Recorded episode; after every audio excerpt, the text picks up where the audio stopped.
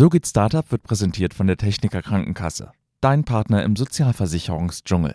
Informiere dich jetzt auf socialpizza.tk.de und lerne alles, was dein Startup über Sozialversicherungen wissen muss. Die erste Runde war für uns sehr schwer zu raisen. Und danach hat der Lead-Investor unserer ersten Runde gesagt, ja Jungs, also euer Pitch-Deck war ziemlich grottig. Und ich glaube, es hat auch mit dazu beigetragen, dass wir nie wieder eins gemacht haben. Man muss halt wissen, es ist nicht so, man versucht Geld zu bekommen, sondern man muss eher umdrehen und sich überlegen, okay, an wen verkaufe ich jetzt einen Teil meiner Firma? Das spüren Investoren einfach und dann geht man auch ganz anders an den Pitch ran. So geht Startup. Mit Sarah Heuberger.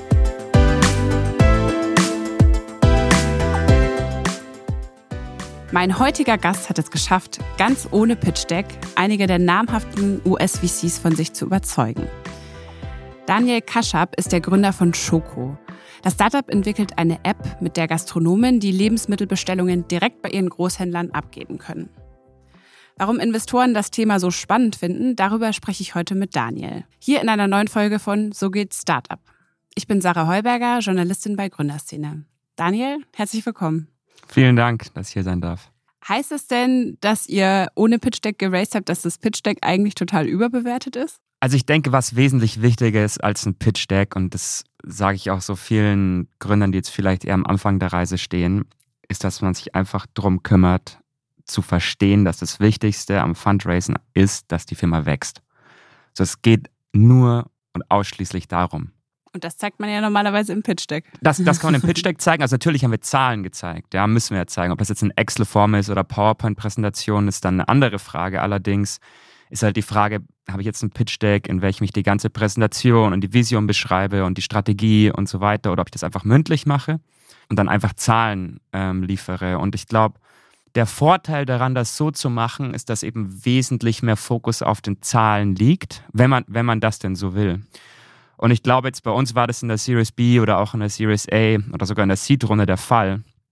In der Pre-Seed allerdings, in der ersten Runde, wo man noch gar keine Zahlen hat, ja, weil man vielleicht noch nicht mal, nicht mal ein Produkt hat, ist es viel wichtiger reinzugehen, wirklich ganz klar rauszulegen, was die Strategie, was die Go-to-Market, wie, wie, wie ist wirklich der Plan, wie man diese Firma bauen will. Und dafür hattet ihr ein Pitch-Deck in der Pre-Seed? In der allerersten Runde hatten wir ein äh, Pitch-Deck, das dann allerdings so, also die erste Runde war für uns sehr schwer zu raisen. Und danach hat unser, der Lead-Investor unserer ersten Runde, das war der Christoph Mehr von Atlantic, hat uns gesagt, ja Jungs, also euer Pitch-Deck war ziemlich grottig. und ich glaube, es hat auch mit dazu beigetragen, dass wir nie wieder eins gemacht haben. Und das war der Grund, weshalb ihr euch dagegen entschieden ja, habt. Vielleicht war, schon, was ja. fand er so schlechter dran? Ja, ich glaube, generell haben meine Mitgründer und ich, wir sind einfach sehr, sehr pragmatisch und bei uns geht es immer weniger darum, jetzt irgendwie groß zu reden, sondern es einfach zu beweisen. Und ähm, das haben wir auch in der allerersten Runde gemacht. Und ich glaube, beim, beim Fundraising geht es auch allgemein sehr stark um, um Confidence, einfach um, um wirklich um Selbstvertrauen und um, um einfach auch den Glauben darin, dass es funktionieren wird. Und bei uns war ein ziemlich starker Glaube da aus zwei Gründen. Und ich glaube, das erste war, dass wir einfach, das war die Mission oder welche wir verfolgen wollen. Ähm, und das zweite war, dass wir einfach, auch wenn wir kein Produkt hatten, trotzdem immer sehr früh rausgegangen sind zum Kunden, mit irgendwelchen Screenshots, äh, mit den ganzen Usern geredet haben und dadurch einfach wussten, so, es wird funktionieren. Auch wenn das Pitch-Deck nicht gut ist. Auch wenn das Pitch-Deck nicht gut ist. ja. ähm, und und wenn, man, wenn man das irgendwie verstanden hat und diesen Glauben hat, dann geht es ja im Prinzip nur noch darum, das auch Investoren zu, zu, vermitteln. Jetzt sind wir schon voll drin im Pitchen und so. Da würde ich auch gleich nochmal gerne ein bisschen weiter drüber reden. Aber vielleicht reden wir erstmal kurz darüber, was Schoko eigentlich genau macht. Ich habe es jetzt kurz im Teaser schon mal so angerissen. Also stellen wir uns mal vor, ich bin eine Gastronomin, betreibe, sagen wir, zwei italienische Restaurants hier in Berlin und möchte gerne meinen ganzen Bedarf abdecken. Also Großpackungen Mehl und was auch immer ich brauche, um meine Pizzen zu backen. Das würde ich normalerweise so machen, dass ich dann mit meinen Großhändlern telefonieren würde oder irgendwas faxen würde. Und mit euch kann ich das aber einfach per App machen. Ist das so der eigentliche Use Case? Ganz genau. Also wie das normalerweise aussieht, ist, dass du jetzt beispielsweise die, die Köchin bist. Du würdest dann kochen, normalerweise bis um 10, 11 Uhr abends, dann würde die Küche geputzt werden und dann würdest du dich hinsetzen. Und dann hättest du jetzt in Deutschland durchschnittlich sechs verschiedene Lieferanten. Ja, das heißt, einen für Gemüse und einen vielleicht für die ganzen Fleischprodukte, einen für die Fischprodukte, einen für Getränke und so weiter. Und den Großteil davon würdest du anrufen, allerdings auf dem Anrufbeantworter sprechen. Und würdest halt sagen, hallo, hier ist die Sarah von der Pizzeria. Um 11 Uhr abends dann. Um 11 Uhr abends. Wenn ich fertig bin. Wenn du Mhm. fertig bist. Unsere Kundennummer ist 123. Ich brauche fünf Zitronen und drei Limonen und, und drei Säcke Sellerie. Und dann würdest du auflegen. Dann würdest du denken, habe ich eigentlich gerade die Limonen bestellt. so, und das sind jetzt nicht drei Produkte, das sind das sind halt 60 Produkte und dann mal sechs Lieferanten. Du bestellst von, von allen fast täglich. So, und jetzt geben wir dir halt einfach, einfach eine App, mit der du anstatt anderthalb Stunden brauchst fürs Bestellen, brauchst du unsere App halt irgendwie zehn Minuten. Ähm, das ist das Erste. Und das Zweite ist, dass du ja nicht alleine bestellst, weil du arbeitest nicht sieben Tage, 24 Stunden, ja, sondern du arbeitest mal, du arbeitest vielleicht unter der Woche, es gibt eine Wochenendbelegung, es gibt vielleicht auch eine Bar, es gibt vielleicht auch einen Besitzer oder einen Buchhalter, der informiert werden will, was bestellt wird, und die kommen eben alle unsere App rein. Und dadurch ist es nicht nur das Bestellen einfacher, sondern auch die Kommunikation innerhalb des Restaurants einfacher. Jetzt mal blöd gefragt, ich würde mir denken, dass es jetzt eigentlich schon sowas gibt. Also es muss doch eigentlich schon irgendwelche Art Apps geben für diese Art Bestellungen, weil ich meine, ihr seid 2018 gegründet, da ist jetzt nicht gerade erst das Internet erfunden worden. Wir haben auf unserer Reise jetzt sehr viele Leute getroffen, die das in einer anderen Form versucht haben. Ich glaube, dass zwei wesentliche Sachen dazu geführt haben, dass jetzt keine andere App vielleicht so groß geworden ist wie Choco. Und ich glaube, das erste war wirklich, wirklich das Produkt. Und wir haben, also bevor wir Choco gegründet haben, wir 14 Monate nur Research gemacht. Also ne, auch kein Job nebenbei oder so, gar nichts. Einfach nur Heads down. Und wenn man sich sozusagen von der UX-Perspektive überlegt, ist halt das klassische UX-Konzept ein Shop. So wie Amazon oder wie Zalando, da geht man drauf. Aber ein Shop funktioniert eigentlich nur gut, wenn du irgendwie einmal im Monat ein paar Schuhe bestellt. Dann ist ein Shop gut. Aber wenn du jeden Tag von sechs Lieferanten A 60 verschiedene Produkte bestellst, dann ist ein Shop super ineffizient und dauert ewig. Und ich glaube, es ist ganz wichtig, so wie das Produkt wirklich im Detail ist, dass es wirklich zum User passt. Ja? Unser User ist, ist der Koch in der Küche. Und die Werkzeuge, die benutzt werden, sind halt Messer und Löffel und Pfannen und so weiter. Das sind alles Werkzeuge, die holt man auf der Schublade raus, die haben keine Ladezeit und die funktionieren sofort. Und genauso muss unsere App auch sein. Und das heißt, jeder muss sich sofort verstehen können, jeder muss sofort mit arbeiten können, muss schnell sein, muss effizient sein. Das ist, glaube ich, das Erste. So, und das, und das Zweite war, das hat mir letztens ein anderer Gründer gesagt, ist, dass der Space vielleicht, glaube ich, vor drei, vier Jahren vielleicht auch noch gar nicht so, so interessant war, gar nicht so sexy war. Ja, das ist halt Food Procurement, das ist auch Food Supply Chain. Ja, unser, unser, unser, wirklich, unser Frontend ist beim Restaurant. Aber wirklich digitalisieren wir da die ganze Lieferkette. Und warum war es noch nicht so interessant vor ein paar Jahren? Naja, ich glaube, das sagen viele Firmen, die was mit Supply Chain oder Logistik zu tun haben, über, über sich selbst, ist Logistik irgendwie ein bisschen unsicher. Wir finden es sehr interessant. Ich meine, Food Supply Chain ist einer der größten Märkte der Welt, ist eines der komplexesten Systeme der Welt, es ist, ist gigantisch, es ist ein 6 Trilliarden Markt, es ist global, überall Menschen sind es Nahrungsmittel. Also wir finden es super interessant. Aber es, dann war es ja schon damals interessant. Es hat nur irgendwie noch keiner so. Es hat, es hat noch keiner gefunden. ja. Oder ich glaube, wenn man gründen will, schaut man sich viel eher Sachen an, die einen vielleicht privat interessieren und dann interessieren sich vielleicht mehr Leute für Musik oder Fashion oder Sport oder solche Geschichten, ähm, als für Food Supply Chain. Mein Hobby? Logistik. Ja, Lo- Logistik ist interessant. Also wir, wir haben Logistik von vielen anderen Blickwinkeln vorher gesehen, hauptsächlich im E-Commerce und wir lieben Logistik und ich finde Logistik interessant, weil da kann man wirklich Exzellenz in Operations beweisen. Allerdings ist halt Food halt nochmal die schwierigste Form davon, ja.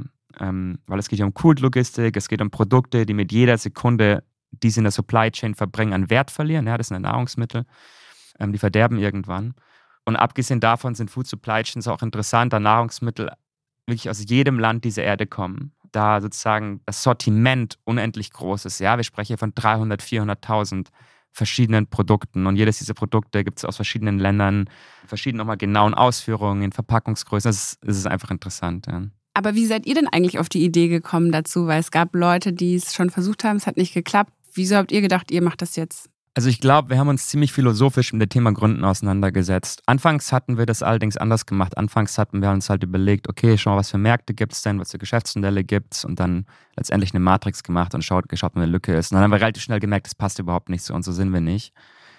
Und dann haben wir uns irgendwann überlegt, okay, was sollen wir eigentlich machen? Ich glaube, wir haben von unserer Rocket-Zeit im Prinzip so zwei Sachen gelernt. Also wir haben alles mögliche bei Rocket gemacht, ja, ob es jetzt irgendwie Amazon Südostasien aufbauen ist, ja, und da muss man die Logistikstruktur aufbauen, um Laptops nach 17.000 Inseln über Gesamt-Indonesien zu schicken. Oder jetzt irgendwie eine Friseurbuchungsplattform Italien aufzubauen. Das, das sind sehr große Unterschiede in Komplexität.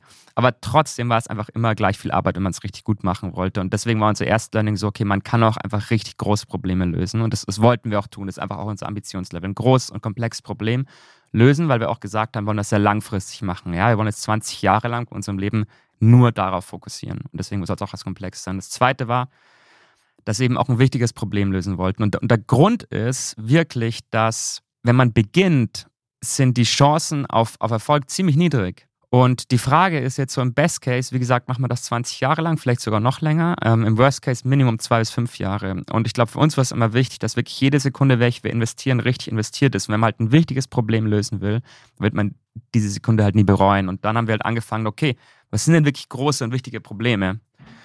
Und wenn man sich Food Supply Chain anschaut, dann sieht man ziemlich schnell, dass es ein Riesenproblem ist. Ja, über 50 Prozent aller Nahrungsmittel werden verschwendet und davon wiederum ein Großteil, also 70 Prozent innerhalb der Lieferkette.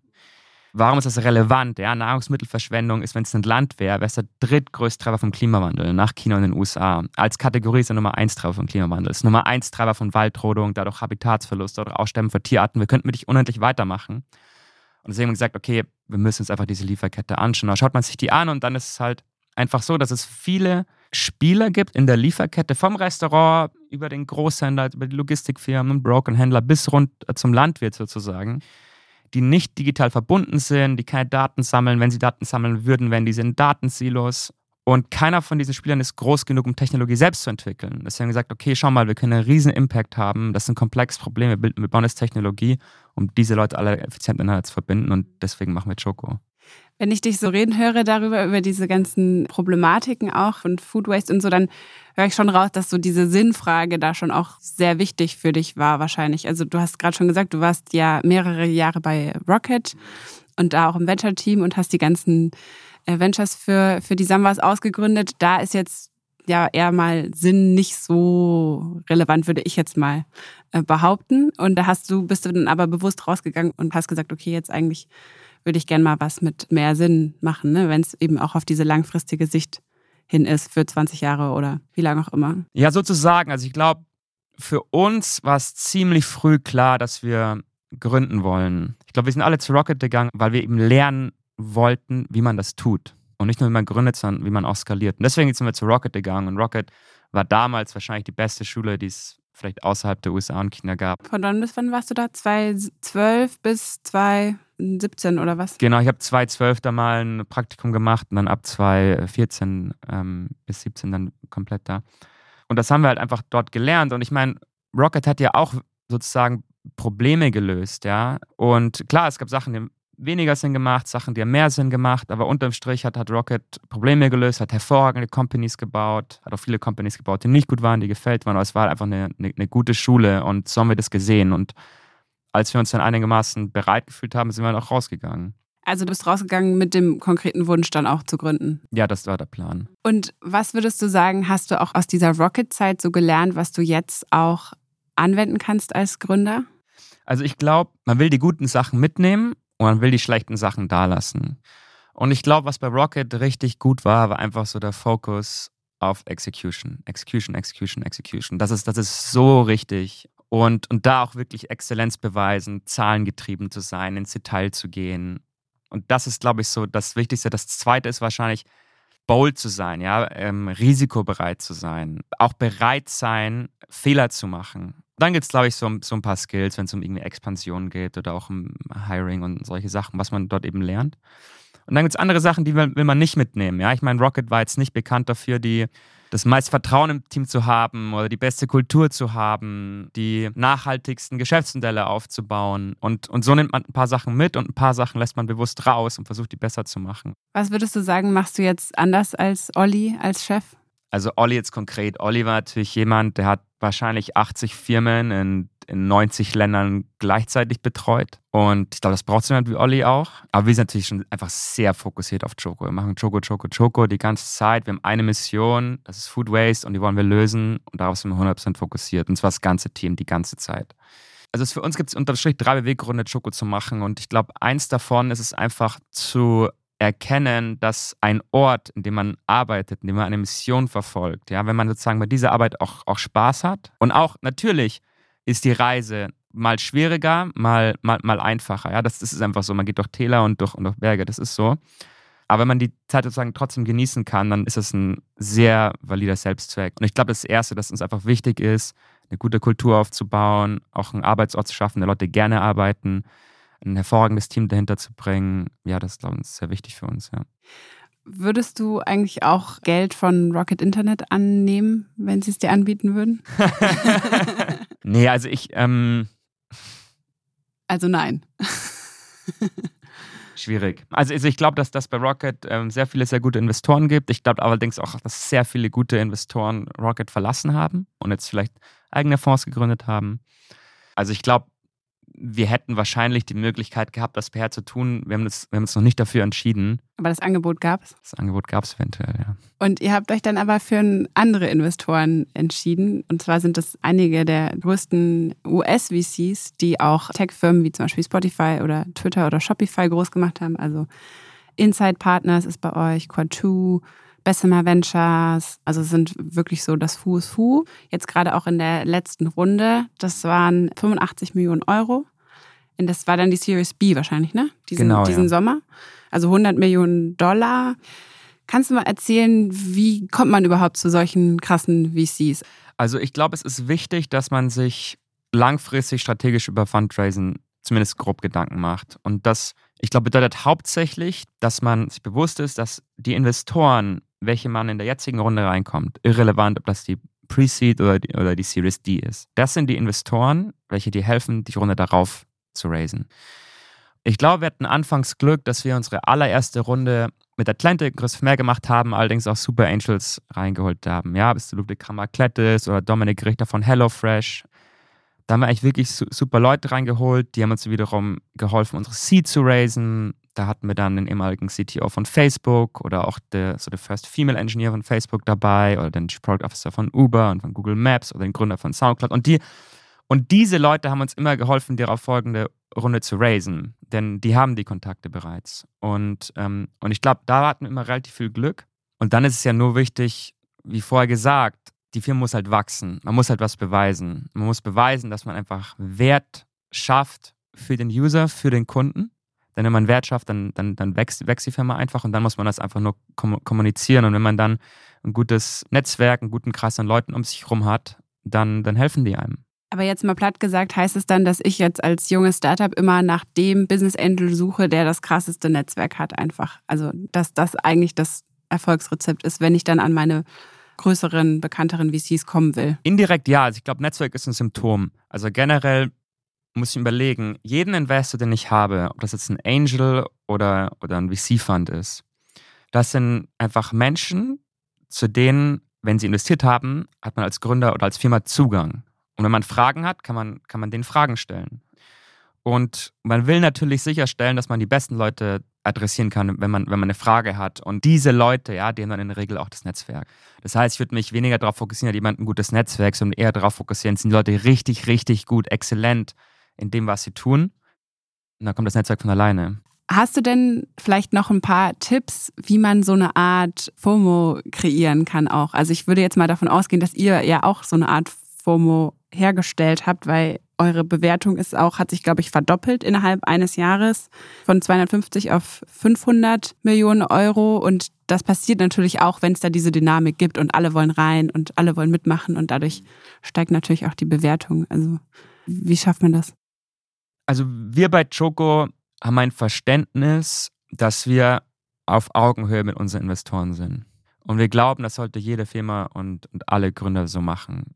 Es ist nicht, dass, dass, dass Gründer oder dass Firmen irgendwie für, für Geld bei Investoren betteln sollten. So, das, das, das funktioniert einfach nicht. Das ist auch nichts, in was Investoren investieren wollen. Und ich glaube, man muss halt wissen, es ist nicht so, man versucht Geld zu bekommen, sondern man muss eher umdrehen und sich überlegen, okay, an wen verkaufe ich jetzt einen Teil meiner Firma? Das spüren Investoren einfach und dann geht man auch ganz anders an den Pitch ran, weil dann ist nicht nur, dass man sich selbst pitcht, sondern man muss auch, will auch verstehen, okay, was, was treibt denn die Leute auf der anderen Seite? Was, also die Investoren wollen rausfinden, ist man, ist man mission-driven, warum macht man das, wie fällt man Entscheidungen, wie performt das Business? Das sollte man aber allerdings auch vom Investor wissen. Und ich, und ich glaube, das ist einfach wichtig, das wirklich auf, auf Augenhöhe. Nicht, nicht arrogant von oben herab, aber auf, einfach auf fairer Augenhöhe zu approachen. Das ist, glaube ich, ziemlich zentral und, und das auch wirklich mit, mit jedem zu machen. Das ist, glaube ich, so der, die Grundeinstellung, die da sein muss. Und dann gibt es halt wahrscheinlich einfach so ein paar, paar taktische Kniffe. Also ich glaube, es gibt zwei Arten, Geld zu raisen, die sehr gut funktionieren. Ich glaube, die erste Art ist, extrem gut vorbereitet zu sein, einen Datenraum zu haben. Ob das jetzt ein Pitch-Deck ist oder einfach nur Daten, ist irrelevant. Was könnte auch, könnte auch ein Pitch-Deck sein, vielleicht sogar FAQs vorbereitet zu haben und dann wirklich alle Investoren innerhalb von kurzer Zeit, ein, zwei Wochen aufzureihen, mit allen zu reden, sagen, ich fahre jetzt einen Prozess, der dauert vier, fünf Wochen und, und dann werden wir uns entscheiden und dann aber alles direkt zur Verfügung stellen zu können. Das ist, glaube ich, glaube ich, das Erste, weil dann wissen alle Investoren, okay, da ist jetzt irgendwie Druck drauf, da ist Speed, dann geht es, glaube ich, relativ schnell voran. Und ich glaube, die andere Art ist einfach so, das sagen auch viele Leute, so, so race when you can. Wir zum Beispiel, wir reden in der Regel einmal die Woche mit einem sozusagen externen Investor. Und dann merkt man irgendwann schon, ja, es dauert nach einer Runde immer, immer ein paar Monate, bis man wieder mehr bewiesen hat, bis man weiter gewachsen ist, bis ähm, Leute, Leute interessierter werden. Und so hat man immer so ein bisschen den Finger am Puls vom Markt und ver versteht, was abgeht. Und dann muss man den richtigen Moment abwarten und irgendwann wird sich jemand rühren und sagt, okay, ich finde find es interessant, kann ich tiefer einsteigen. Und wenn das dann ein Partner ist, den man sich vorstellen kann zu arbeiten, dann kann man da tiefer einsteigen. Und dann, glaube ich, baut sich auch eine FOMO auf, weil man dann so, man kommt direkt mit Investoreninteresse in den Fundraising-Markt rein. Und ich glaube, so baut sich auch FOMO ziemlich natürlich und ziemlich gut auf. Ja. Werbung. Buchhaltung ist dein Endgegner im Gründungsalltag? Nicht mit Safdesk. Denn die cloudbasierte Buchhaltungssoftware spart Kleinunternehmen und Selbstständigen nicht nur Zeit, sondern auch Kosten. Ob Rechnung, Buchhaltung oder Warenwirtschaft – profitiere auch du von Safdesk. Jetzt mit dem Code Gründerszene100 sechs Monate gratis testen unter www.safdesk.de/slash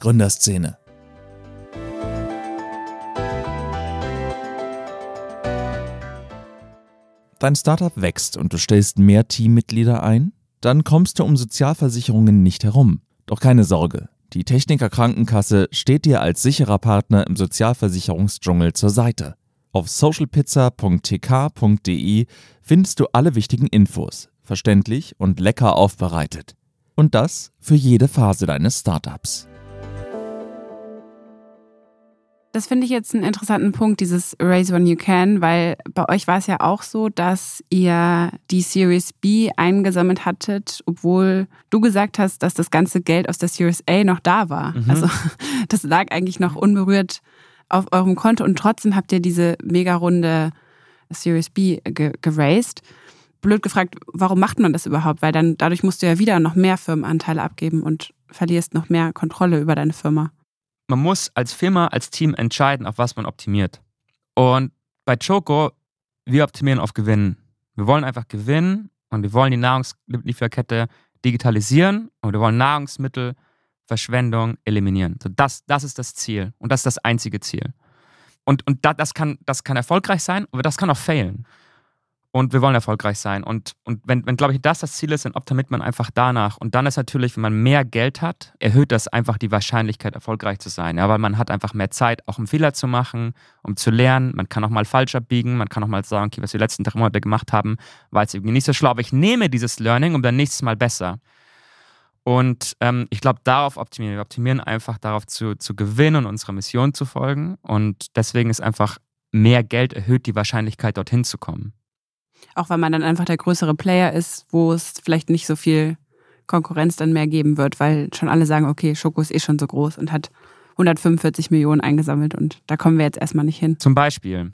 Das ist durchaus einer der Gründe, ja. Sachen brauchen auch Zeit. Ich glaube, wenn man ein komplexes Problem lösen will, dann muss man auch ein gutes und komplexes Produkt bauen. Man muss gute und excellent Operations aufbauen und das braucht einfach Zeit. Man kann das nicht in äh, irgendwie in kurzer Zeit erreichen, ja.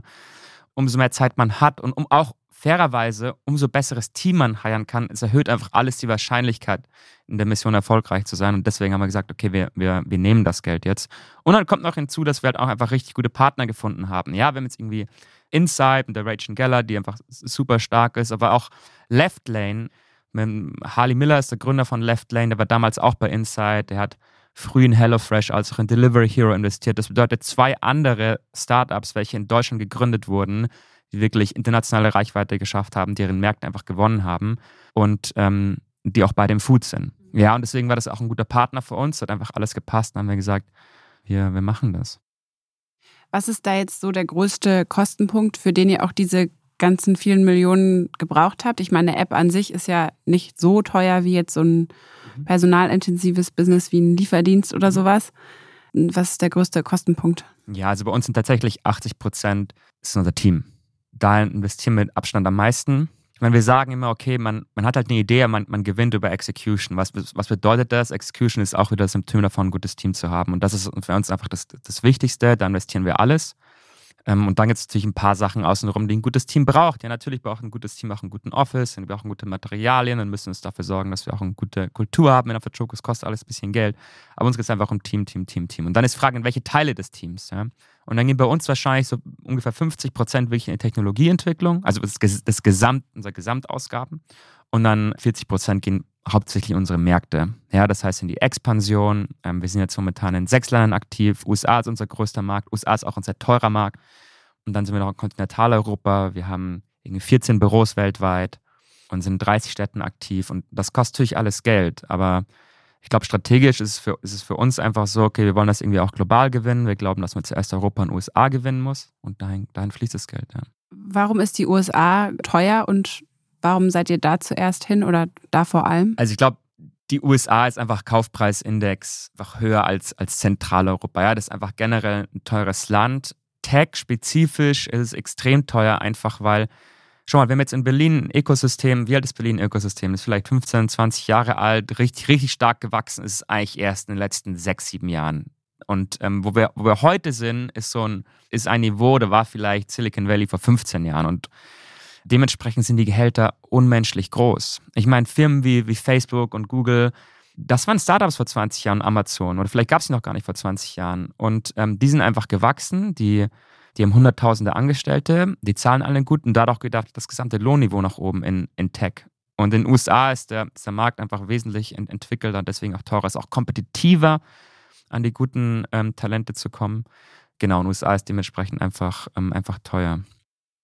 Ihr habt jetzt so ein paar große Top-Talente geheiert, zum Beispiel euren CTO, den habt ihr von Dropbox. Mhm bekommen, also viele auch aus dem Silicon Valley. Wie schafft man das denn, die dann nach Berlin zu holen in dieses vergleichsweise kleine Ökosystem? Also zählt da wirklich nur das Gehalt? Also muss man da einfach möglichst viel auf den Tisch legen oder vielleicht auch Mitarbeiterbeteiligung, also ESOP?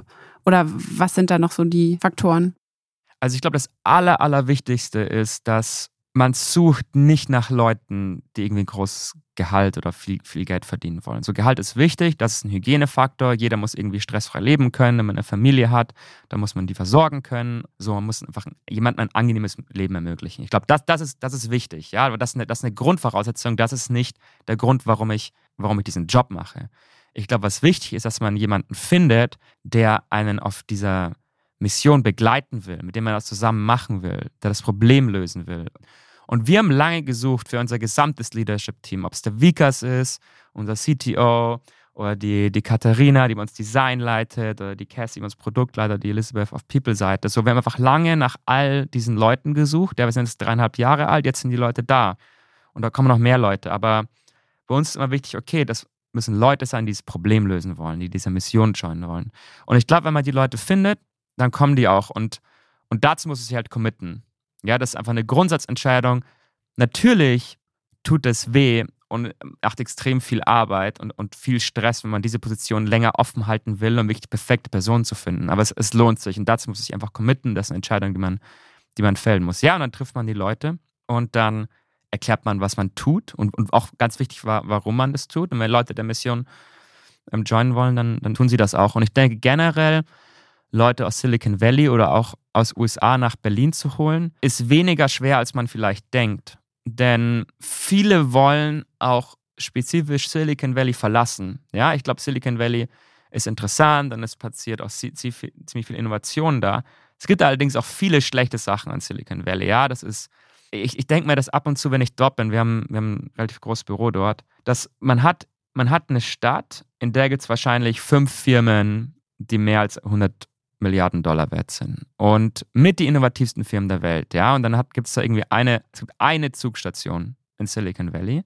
Und das ist der Caltrain. Und mit dem kann man sozusagen ins, von San Francisco ins Valley runterfahren, einfach nach Palo Alto und Menlo Park und Sunnyvale und Cupertino, Apple, Facebook, Google und so weiter. Und das ist der schlechteste Zug, in dem ich jemals gesessen bin.